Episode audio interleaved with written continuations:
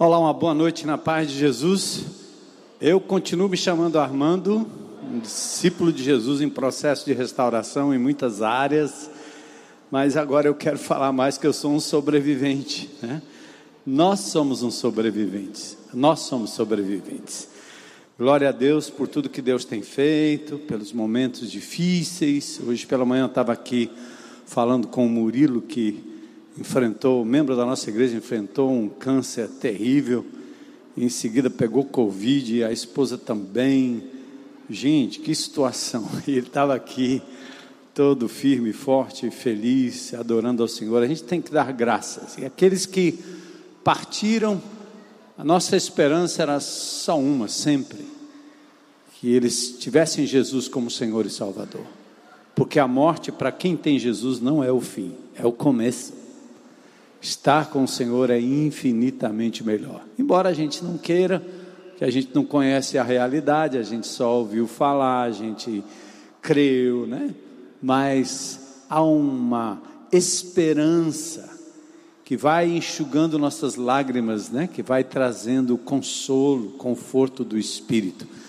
E é muito triste a gente saber que muitos partiram sem Jesus. E eu creio que nesses últimos meses esta igreja tem sido desafiada pelo Senhor. A partir do final do ano passado, quando o pastor Aristides falou sobre o tempo de colheita, tempo de semeadura, perdão, a gente entendeu como um recado de Deus. E nós abrimos o ano fundamentando a igreja naquilo que era, na, na verdade, ser um semeador, falamos de semente, o grão de trigo que caindo na terra precisa morrer, senão não produz frutos. Jesus é o grão, a palavra é o grão, nós somos o grão. E agora nesse último mês, particularmente agora em julho também entrando, aliás em agosto também, nós estamos lidando com algumas passagens bíblicas bem específicas em que pessoas tiveram um encontro pessoal com Jesus. Para você se lembrar do seu momento, da sua salvação, da sua condição, da sua fé, sedimentar os seus pés na rocha que é Jesus e ter o estímulo de ser aquilo que a gente acabou de cantar aqui, Toda vez que você encontrar um rosto em pranto, que você seja capaz de dizer: O Espírito de Deus é consolo, Jesus pode te ajudar. Então, esse é o estímulo. Semana passada a gente falou sobre João 3,16, um versículo resumindo toda a Bíblia. Porque Deus, começa com Ele, amou tanto, de tal maneira, qualidade e quantidade de amor infinito. A gente nunca, nunca vai experimentar esse tipo de amor nas relações humanas. Só Deus é capaz. É uma pena ver o mundo ao nosso redor, no sentido amigos, desconhecidos, optando por um amor menor. E eu sempre, eu gosto de pensar que a frustração de Deus não é tanto com o meu erro, mas é em Deus pensar que tem um banquete quando eu prefiro comer comida podre, frágil, fraca. Então Deus se frustra, por que meu filho, por que minha filha, você escolhe algo assim, quando eu tenho algo muito maior, muito melhor. Então eu quero convidar você, a gente vai revisitar alguns personagens Hoje a gente vai revisitar um personagem conhecido. Abram comigo em João capítulo 20. Se você quiser, puder ficar de pé, vai só mudar de posição. Para aguentar mais um tempinho sentadinho. João capítulo 20.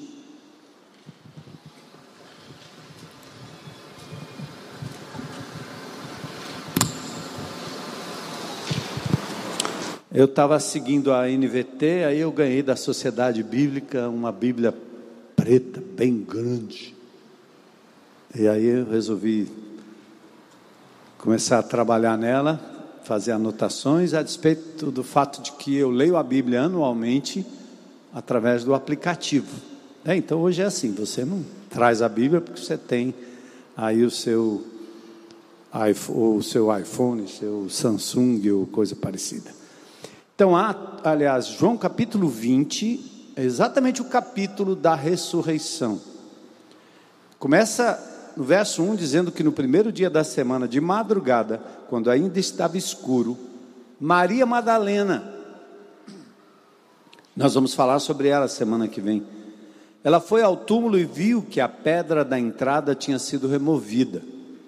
Então correu e foi até onde estavam Simão Pedro e outro discípulo a quem Jesus amava e disse-lhes: Tiraram o Senhor do túmulo e não sabemos onde o colocaram. E o próprio Senhor se revela a ela, vivo, ressurreto. Mas nesse mesmo dia, que era o domingo, primeiro dia da semana, à tarde, Diz o verso 19: Ao cair da tarde daquele dia, o primeiro dia da semana, estando trancadas as portas da casa onde estavam os discípulos, porque eles estavam com medo de retaliação por parte dos judeus. Mataram Jesus, agora vão matar a gente. Ele ressuscitou, mas e nós? Jesus veio e se pôs no meio deles, dizendo: Que a paz esteja com vocês. E dizendo isso, lhes mostrou as mãos e o lado. Então os discípulos se alegraram ao ver o Senhor, ele ressuscitou de fato. Jesus lhes disse outra vez: Que a paz esteja com vocês. E olha que texto lindo, você deveria gravar esse versículo, pelo menos essa frase de Jesus. Ele diz: Assim como o Pai me enviou, eu vos envio. Assim como o Pai me enviou, eu também envio vocês. Havendo dito isso, soprou sobre eles e disse-lhes: Recebam o Espírito Santo. Se de algum ou se de alguns vocês perdoarem os pecados, são-lhes perdoados, mas se o retiverem, são retidos. E aqui nós estamos falando de Jesus visitando os apóstolos, antecipando aquilo que aconteceu no dia de Pentecostes e dando a eles, como deu a Pedro, a chave do reino, no sentido de como apóstolos terem a capacidade de implementar a igreja. E a partir daí, como comunidade, a igreja perdoa, libera. Quando a igreja diz não, você insiste no pecado, deve ser excluído, é entregue a Satanás para a destruição do corpo.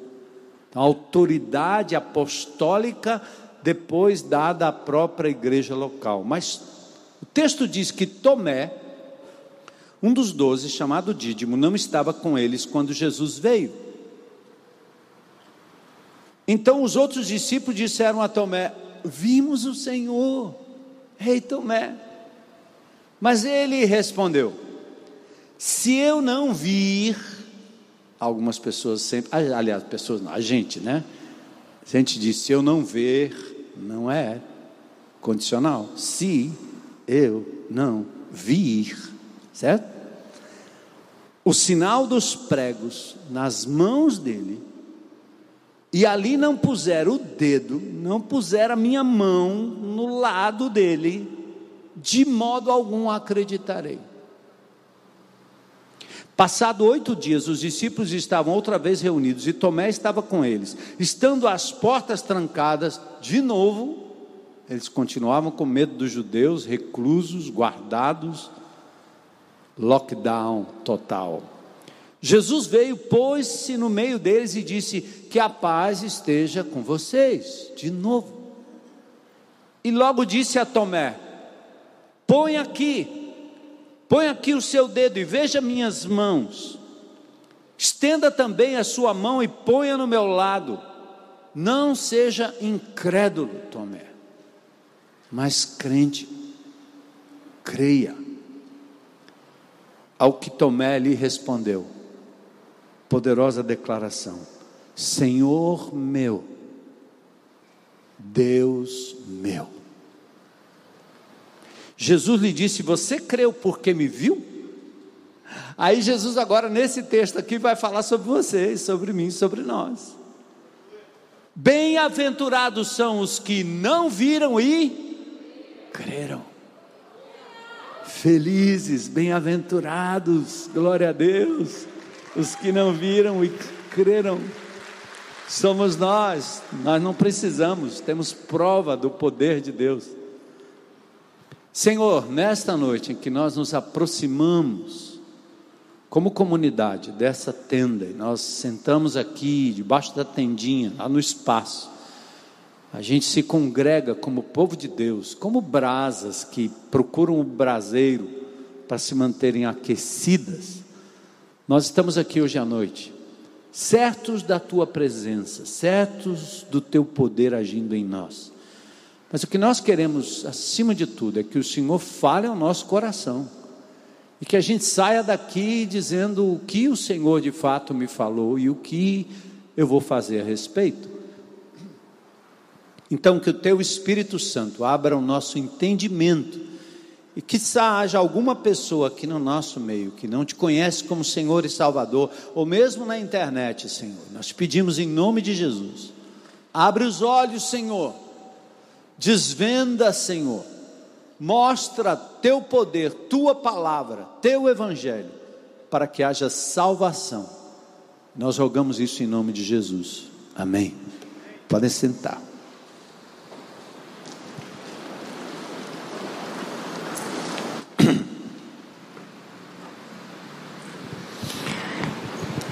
Em Tiago, Tiago, que escreve uma epístola, e Tiago, que é irmão de Jesus e que foi um dos principais da igreja de Jerusalém, ele escreve lá no capítulo 5, já no final, ele diz assim: Olha, Elias era um homem normal, sujeito aos mesmos sentimentos que a gente tem.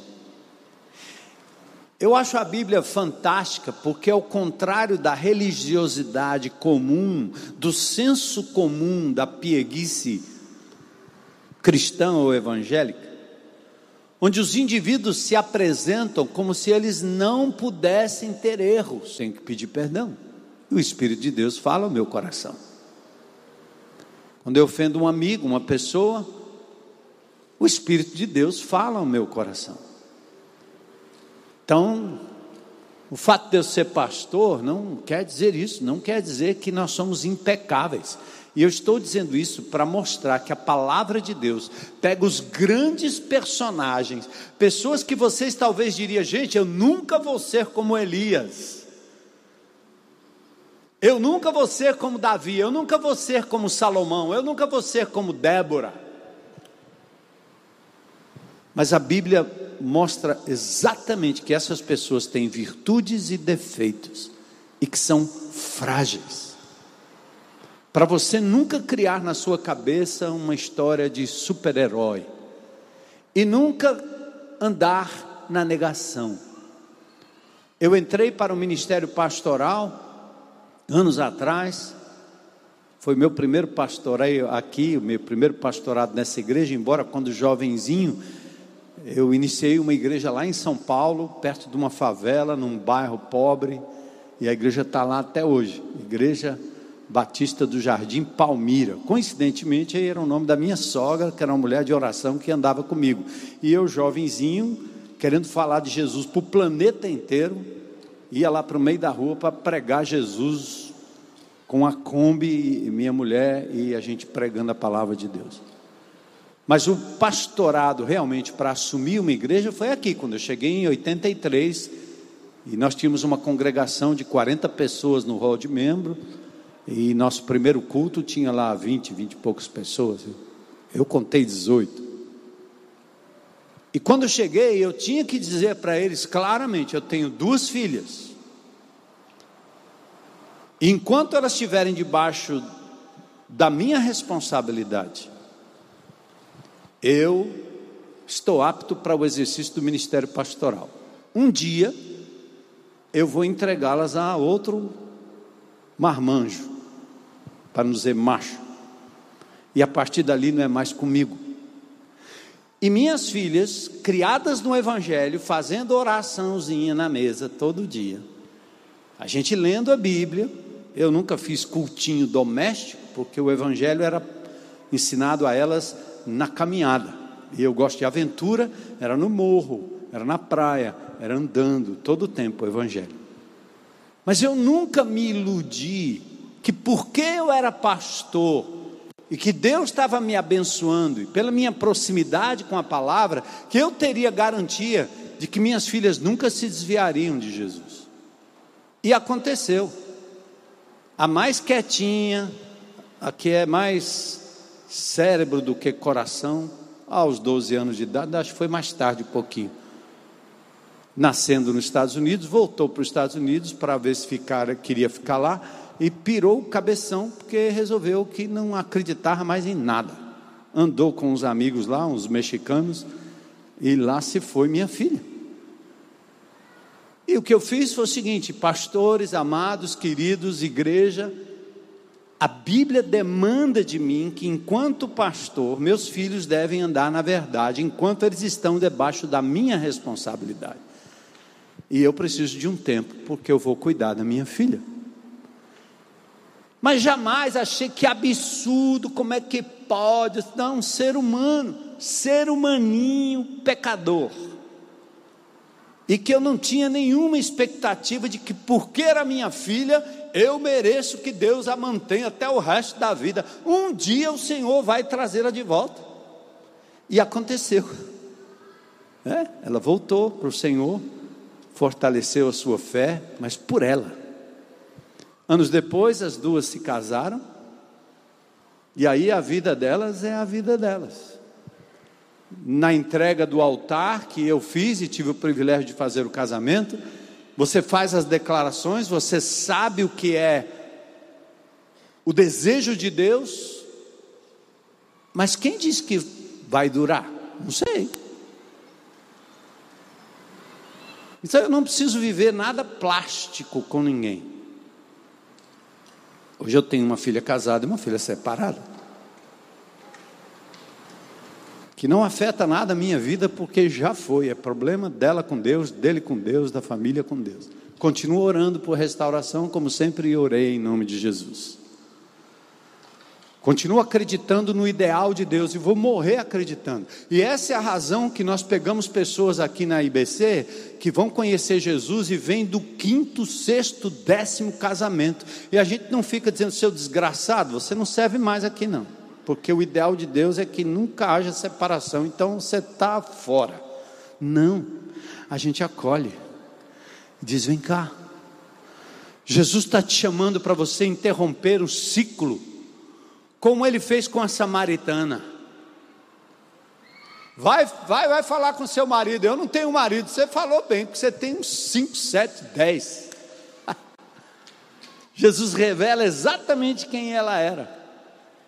E isso foi que a fez voltar para os seus amantes e dizer assim: Eu nunca vi um homem capaz de dizer tudo que eu estava vivendo. Ele abriu meu coração, ele entrou na minha vida, ele me disse tudo que eu tenho feito.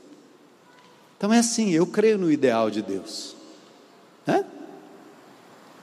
Então, a igreja de Jesus é composta de pessoas normais, pecadores salvos pela graça, tentando se manter no caminho, como diz o celebrando a restauração, um dia de cada vez. Por isso a gente pode dizer: só por hoje eu estou limpo. Só por hoje. Então, assim são os personagens bíblicos. Quando a gente tem uma visão parcial dos heróis da Bíblia, a gente fica pensando até que a gente nunca vai, olha o pior, a gente nunca vai fazer as coisas que eles fizeram.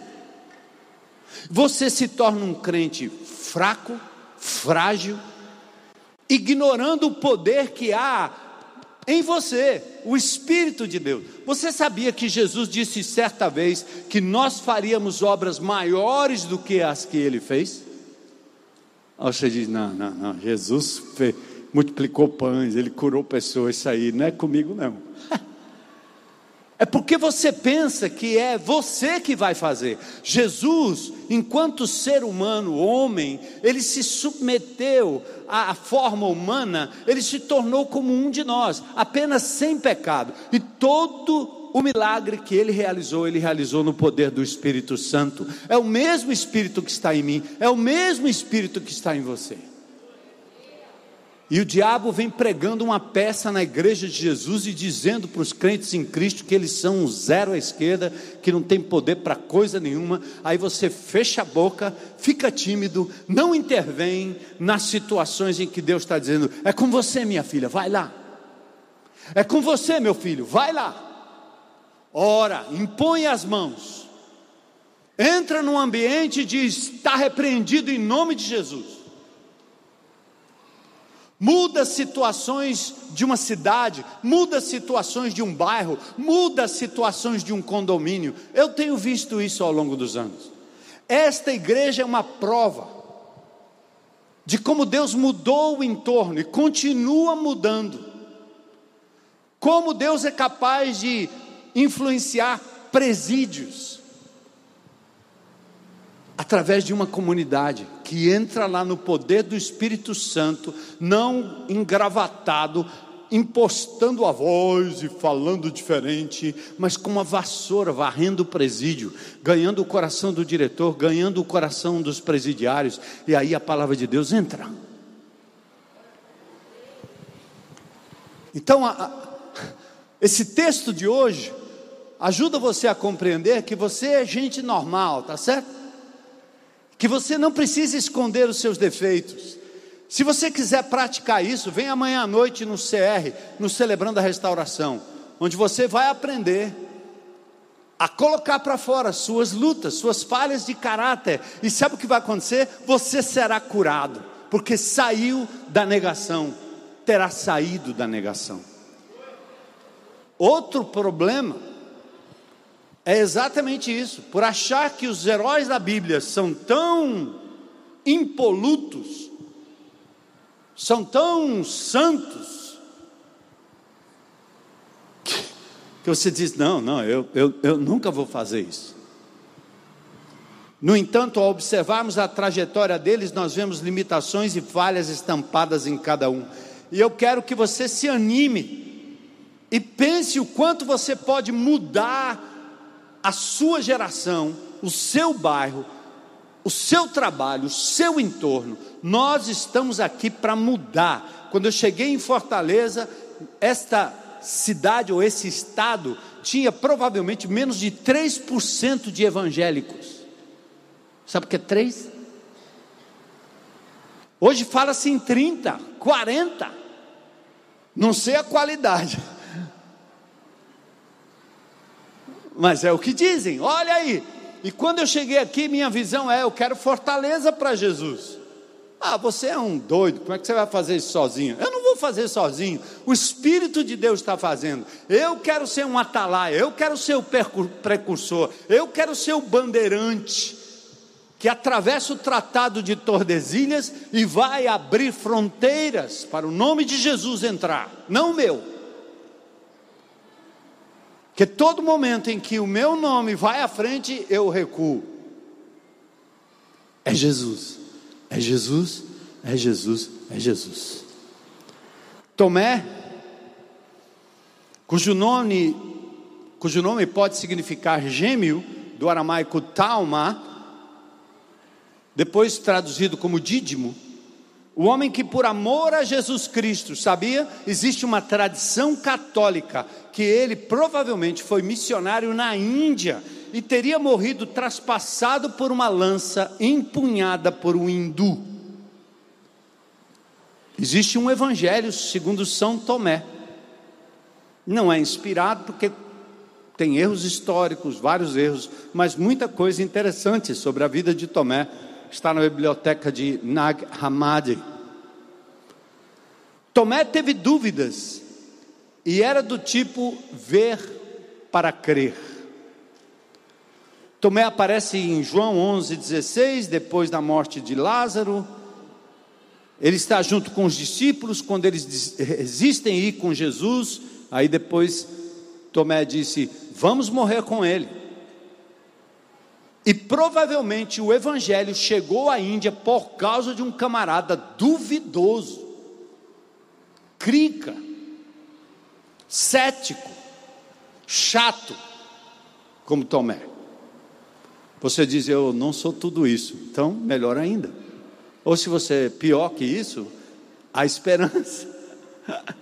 O Evangelho chegou à Índia por causa dele, como o Evangelho chegou no Egito por causa de Marcos.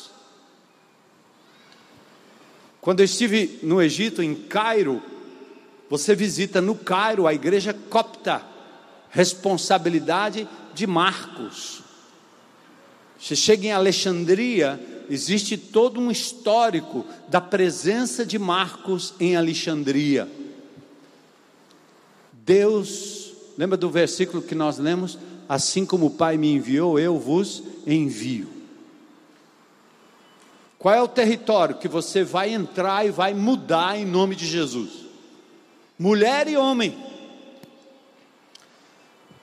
O evangelho pode ter chegado à Índia por conta desse duvidoso Tomé. Tem uma lenda da pegada de Tomé na Índia, aliás, é um texto, a gente não sabe se é verídico, que diz assim: abre aspas, o rei se enfureceu com Tomé por ele ter convertido a rainha Tércia.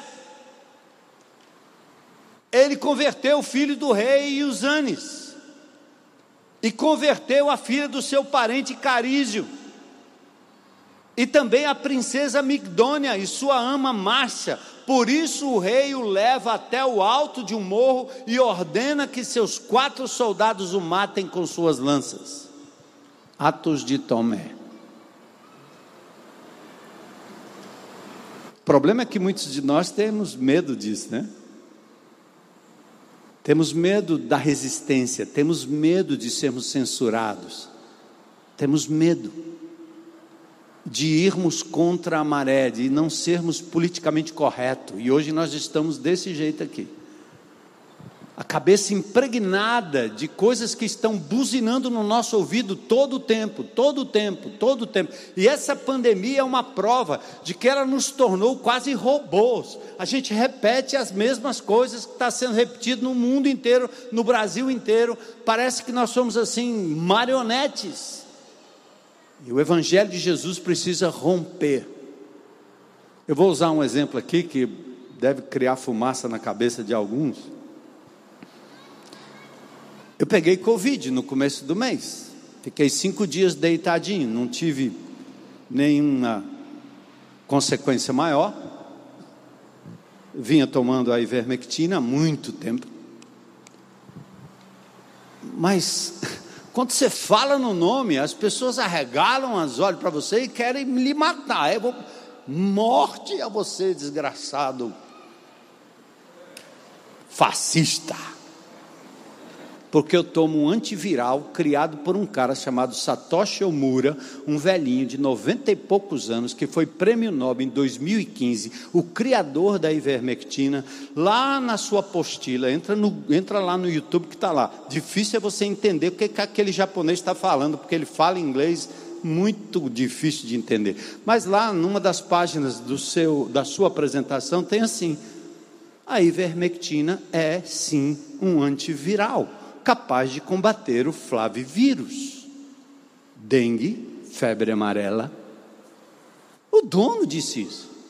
Aí o planeta está discutindo porque o medicamento não custa nada e ninguém vai ganhar com, o medicamento. Aí desculpa aí, não precisa tomar não, meu irmão. Fica tranquilo aí, toma o que você quiser, ou não toma, eu vou tomar. Tomei, pronto. Mas percebe? A gente é capaz de parar para dizer assim, rapaz, é possível que esse negócio está tá no caminho aí, sei lá. Mas não, atira. Aí eu saí ileso, pronto. E agora? Mais de 30 dias, estou imunizado, não transmito e não pego. Aí eu ando para todo canto.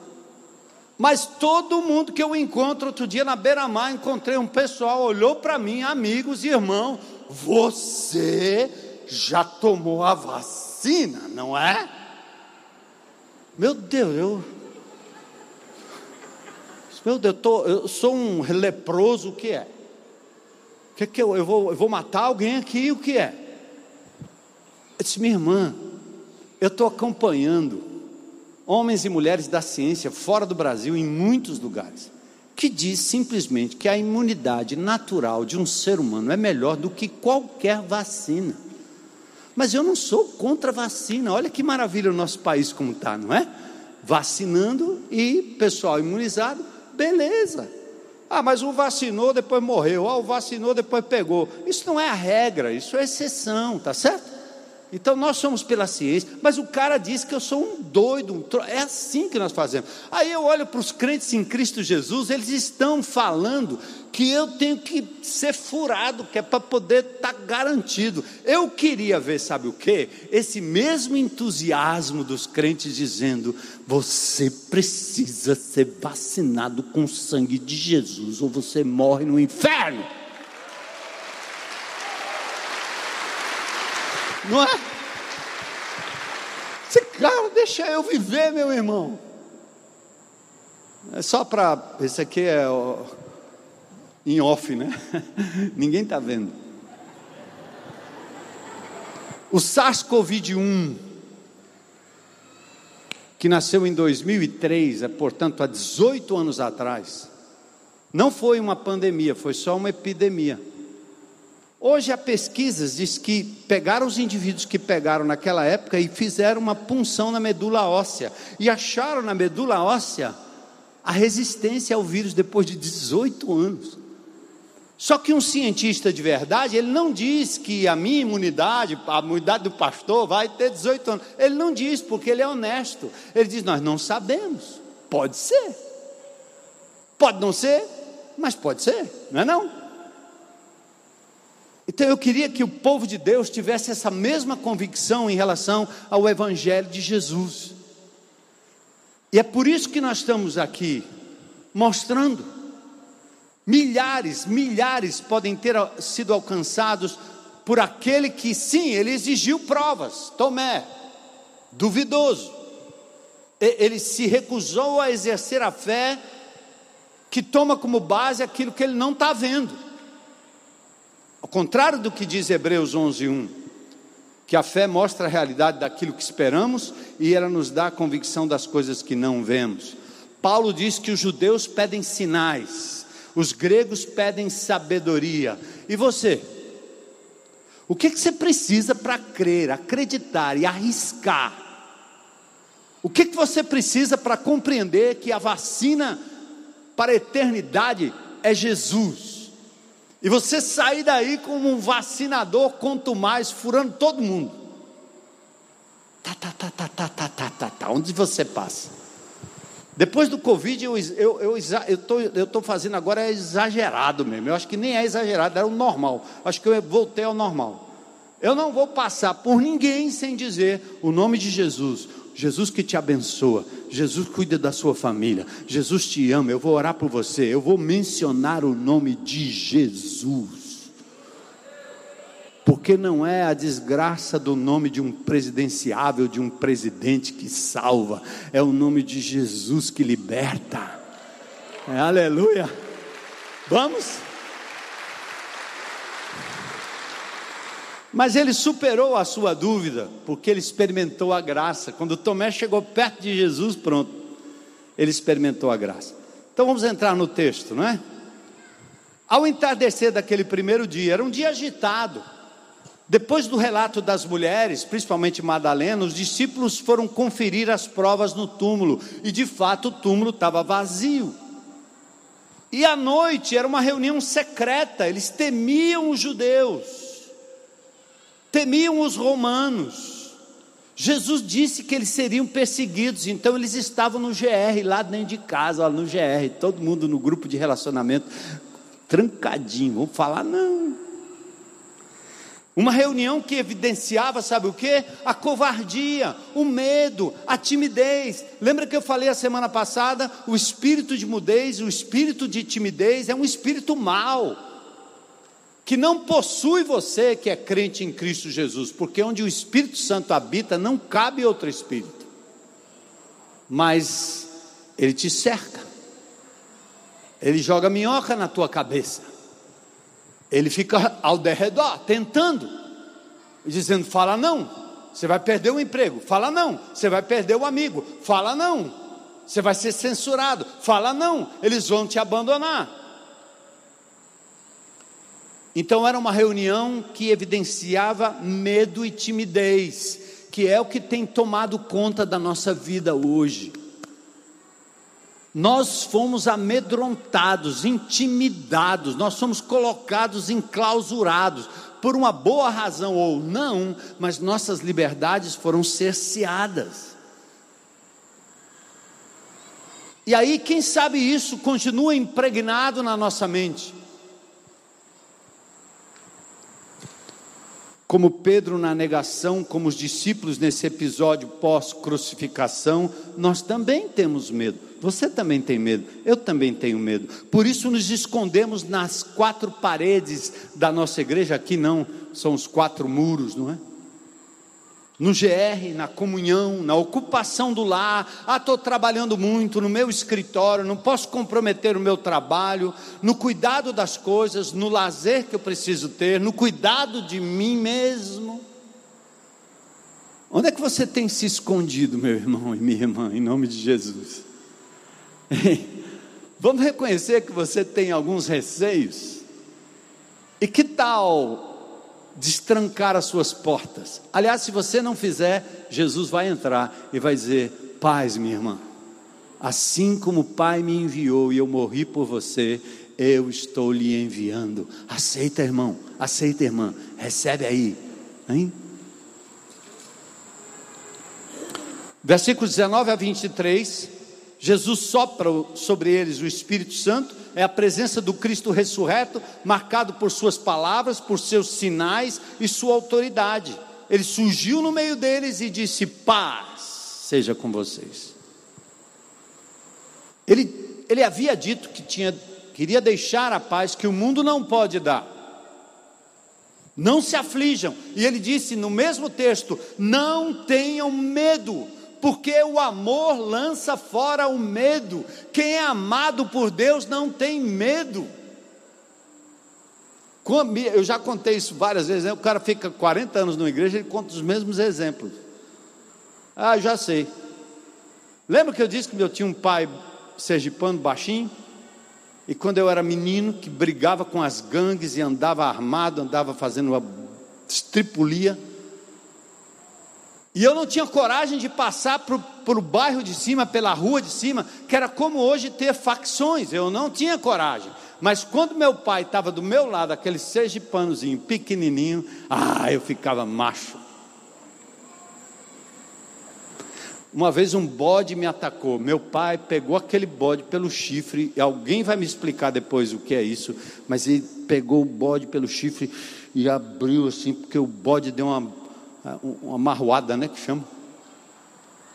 Veio para cima de mim, meu pai agarrou. Eu tinha certeza que meu pai me amava. Eu tinha certeza que meu pai iria me defender. Eu tinha certeza que meu pai daria a vida dele por mim. E por isso eu não tinha medo. Sabe por que, que você tem medo? Você não tem certeza que Deus lhe ama.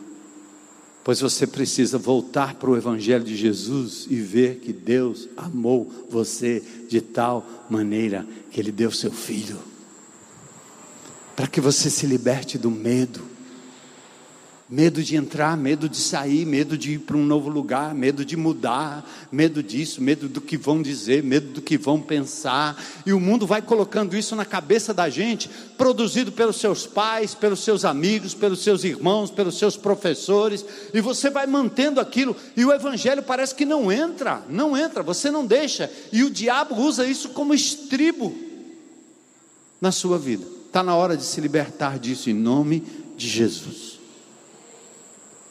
O Senhor me ama, por isso não temerei o que me pode fazer o homem. O amor de Deus é maior do que o amor dos amantes, da mulher, do filho, do pai, da mãe, do irmão, do líder, seja de quem for. Deus me ama. O mundo traz aflição e medo. Está aí as, as notícias, postagens, terror, explosões, ameaças. Só Jesus traz verdadeira paz. Ele acalmou o mar revolto, agora ele acalma o espírito e o emocional dos discípulos. Aí o que, que ele faz? Ele mostra para os discípulos, sem que eles perguntem, os sinais. Aquele era o Cristo que fora crucificado. E aqui eu quero fazer uma distinção a guisa de orientação para vocês. Vocês já sabem, eu nasci e me criei num lar espírita. Eu li quase tudo sobre espiritismo. Eu fui criado dentro de um centro espírita. Meu, meus pais católicos, espíritas. E o espiritismo acredita em quê? Em reencarnação. Eu tenho um grande amigo espírita, que é um grande jornalista aqui nessa cidade, que já me convidou para ir pregar num centro espírita e eu fui. Várias reuniões espíritas, eu disse: tem certeza que vocês querem que eu vá lá? Vai lá, pastor. Eu vou, em nome de é para falar de Jesus. Pode me chamar até para o centro de Macumba ou onde for, não interessa. Eu vou com todo respeito, eu prego Jesus ali, não tem problema. Para pregar Jesus eu eu só não vou no inferno porque Deus não deixa. Que lá não tem mais jeito. Mas com todo respeito aos espíritas, e aqui nós estamos vivendo num momento que é proibido falar de determinadas coisas, porque já vão dizer que é espiritofóbico. Espiritafóbico. Não sou. Entendo, respeito, convivo, mas eu só tenho que dizer uma coisa que é clara. Espiritismo não se mistura com o Evangelho.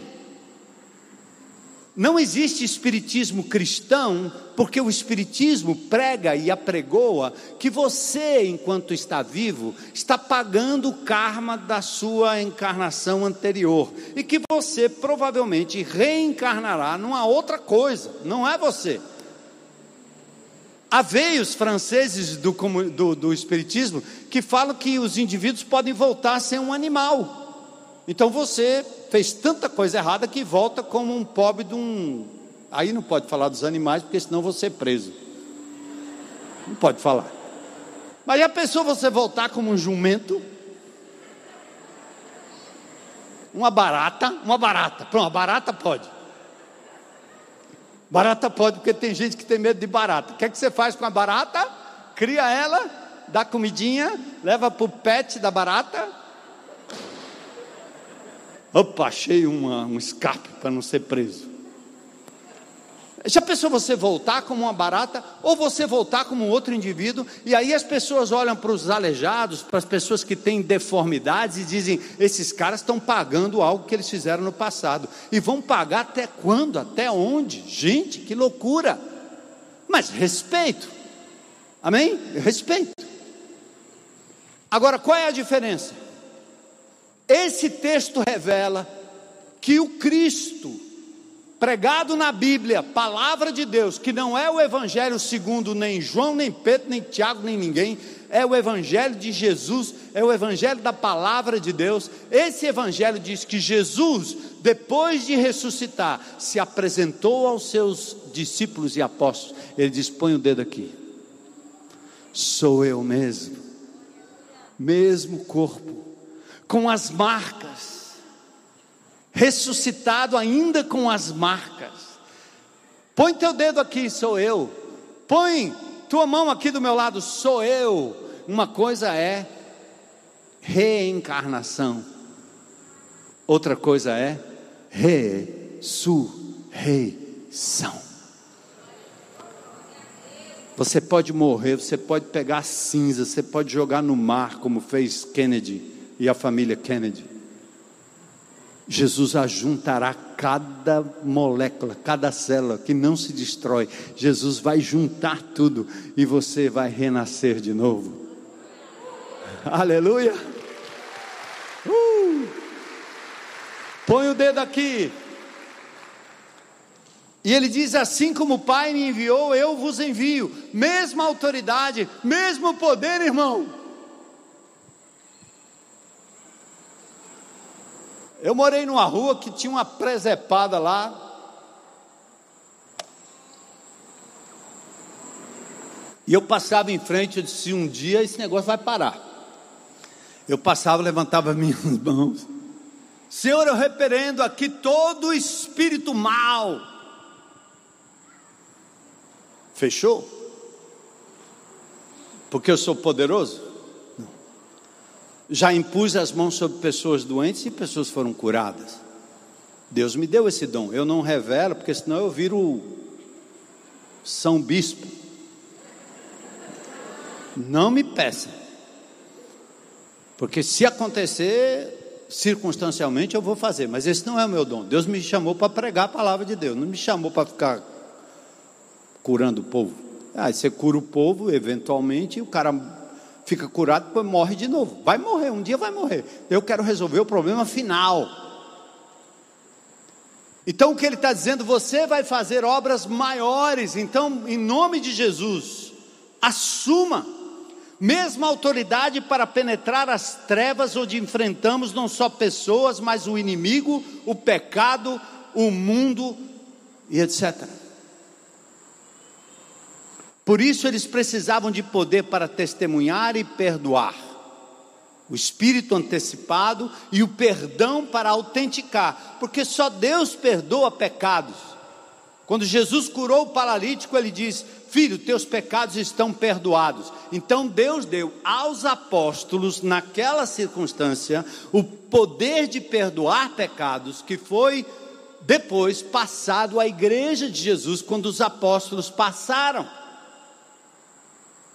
Esses apóstolos, Papa, essa turma aí que vai aumentando o nome cada vez, não são esses aqui que produziram escritura, que andaram com Jesus, que foi assim no livro de Atos. Apóstolo é quem andou e viu Jesus. O, o, o nascido fora de tempo é Paulo. O resto é tentativa de ganhar uma graduação acima de todo mundo. O que lhe impede de aceitar ou crer e reconhecer que Jesus lhe deu poder e autoridade para libertar pessoas do mundo, do pecado e do diabo. Sabia?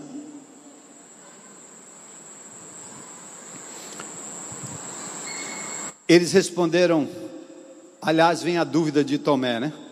Tomé não estava com eles, verso 24. Ele disse, ali ele disse assim, aliás, eles disseram: "Vimos o Senhor". E eles esperavam que Tomé ia fazer uma declaração de louvor, mas não, se eu não vi, eu não vou acreditar. Aí uma questão de autoridade.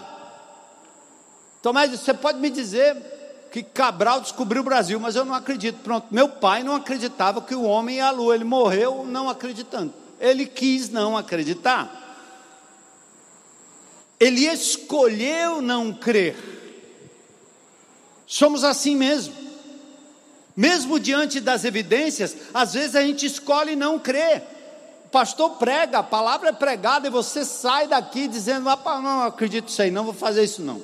Aliás, você não diz que não acredita, você, de uma forma prática, não responde ao que Deus lhe falou ao coração e você recua. Eu estou de um jeito que eu estou ouvindo Deus dizer, eu disse: eu não posso me calar, eu não posso me calar, eu não posso recuar. Tomé ignorou as palavras de Cristo quando ele, andando com Jesus, Jesus falou sobre a ressurreição. Tomé negou as evidências quando ele ressuscitou Lázaro e outros. Outra coisa que é horrível aqui, esse texto nos ensina, é porque nós somos guiados pelos nossos próprios sentimentos. Você diz assim: eu não sinto que Deus está comigo. O fato de você não sentir não muda a verdade. Deus está, quer você sinta ou não. Entende? Quando você está em conflito, tá, foi, foi menosprezado por alguém, foi deixado de lado, foi abandonado, foi traído. Aí você logo diz: Eu sinto, eu sinto, eu sinto que Deus não me ama. O quê? Presta atenção no que você está falando aí, minha irmã. O que você sente não muda a realidade. Desculpa aí, há dois mil anos atrás alguém foi levado à cruz do Calvário por amor a você. O que você sente hoje não muda esta realidade, está na história. Deus amou o mundo de tal maneira que deu o seu filho para morrer por você. Você precisa de mais provas? Então para com isso.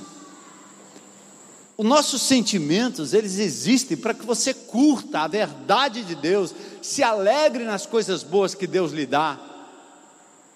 Você pode até ficar frustrado com pessoas, com o mundo, com coisas, mas você precisa ter a sua mente focada na realidade do que Deus é, do que Deus diz e do que Deus fez. Você é amado de Deus e amada de Deus. O que você sente sobre isso não muda, Deus continua lhe amando. Desculpa aí. Ah, meu marido me abandonou. Ah, minha filha me abandonou. Ah, meu pai. Ah, ninguém me ama, ninguém me quer. Ó oh, céus, ó oh, vida, né? Parece uma hiena evangélica. E Deus provou na história que Ele ama. Deus nos ama. Não adianta seu sentimento. Deus nos ama. Tomé disse: Se eu não vir as marcas, eu só confio no meu tato. Tomé era um cético, era um incrédulo, era um negacionista. O cético desconfia das evidências, o incrédulo não acredita mesmo com evidências. O negacionista sabe que é verdade, mas segue na negação, vai para o CR. Tomé era sim um cético. Uma linha filosófica que nasceu em 360 a.C. com Pierre Ellis. Um dos homens que trabalhou muito bem essa coisa. Aliás, um dos filósofos foi Aristóteles, né? E também Soren Kierkegaard, um dinamarquês que andava nas ruas de Copenhague tocando pessoas. E ele fala, inclusive, o ceticismo pode ser saudável, mas não pode ser confundido com negação. Você pode desconfiar, você pode pedir evidências, mas quando você as tem, não negue. Soren Kierkegaard falou sobre o que está lá em 1 Coríntios capítulo 13, verso 7. O amor tudo crê. O que quer dizer isso? O cara me traiu. O cara fez, foi um safado comigo. Mas ele vem de lá dizendo que se arrependeu. O amor, tudo crê. Eu sou assim. Eu creio. Mas não é uma crença cega, porque esse cara pode me trair de novo. Aí eu não crio expectativas sobre as pessoas, percebe? Sua frustração é do tamanho das suas expectativas. Para com isso. Achei o príncipe encantado, você achou nada. Se achou foi um cabra, um pecador, que é capaz de fazer um bocado de coisa. O, o casamento na declaração devia ter um negócio diferente aí. Prometo suportar esse pecador que vai me contrariar um milhão de vezes, que é capaz de me trair, que é capaz de tudo isso, e só confiando no poder de Jesus e no amor que tudo crê, estamos juntos. É...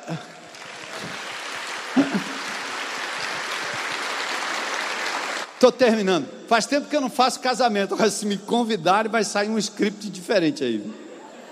Acho que nem vão me chamar mais. Chama o pastor Zé Edson, né? O que levaria a assumir um papel de discípulo?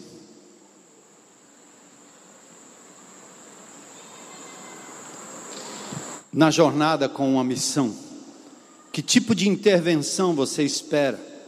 Não seria mais fácil crer e agir em resposta. E aqui vamos lá. Deus se revela, manda colocar o dedo, hein? A misericórdia de Jesus chama o indivíduo à prova. Está duvidando? Põe o dedo aí, põe o dedo aí, ó Jesus maravilhoso. Dói quando você mexe na ferida, não é não? E aqui para mim talvez seja o ponto alto. Você precisa que Jesus volte aqui, te se apresente para você botar o dedo lá na ferida de novo? Você quer magoar para provar? Você quer duvidar? E aí Jesus disse para Tomé: não seja incrédulo, mas crente, creia. E aí a resposta de Tomé no verso 28. Esse para mim é o, é, o, é o ponto alto. Uma frase grega linda, hokurios mo, kao, kai, hoteos, mo. Deus meu, e antes, Senhor meu.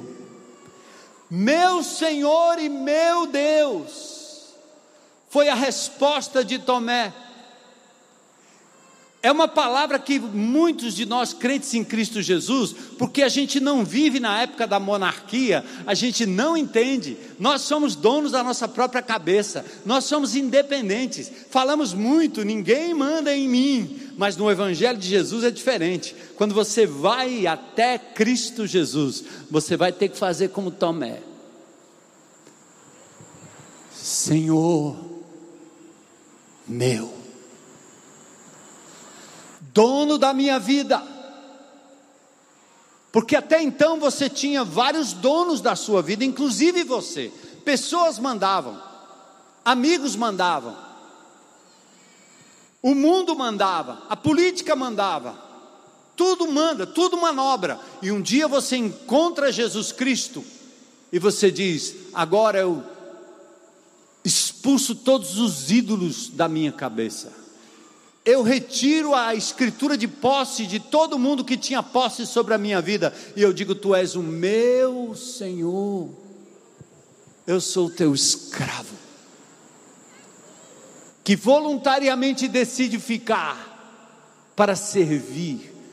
Por isso o apóstolo Paulo diz na, na declaração de conversão em, em Romanos 10, 9: Se com a tua boca confessares a Jesus como Senhor, dono, monarca, rei absoluto sobre a minha vida, sobre o meu corpo, sobre os meus pensamentos, sobre os meus eletrônicos, sobre o meu WhatsApp. Ele é dono, ele é senhor. O dinheiro, o lazer, o corpo, tudo. Ele é dono, ele é senhor.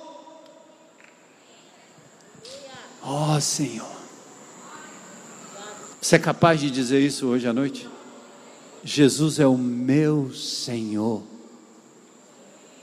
Jesus é o meu Senhor. E aí, Tomé complementa maravilhosamente, falando da deidade de Cristo: Deus meu. Por isso, Jesus dizia: Quem vê a mim, vê o Pai. Por isso, ele é chamado de Emanuel, Deus conosco, Deus que se fez carne, Deus que se fez gente. Então só vai, só arrisca, só fala, só vence a timidez e a incredulidade quem ama, quem adora e quem teme como Tomé.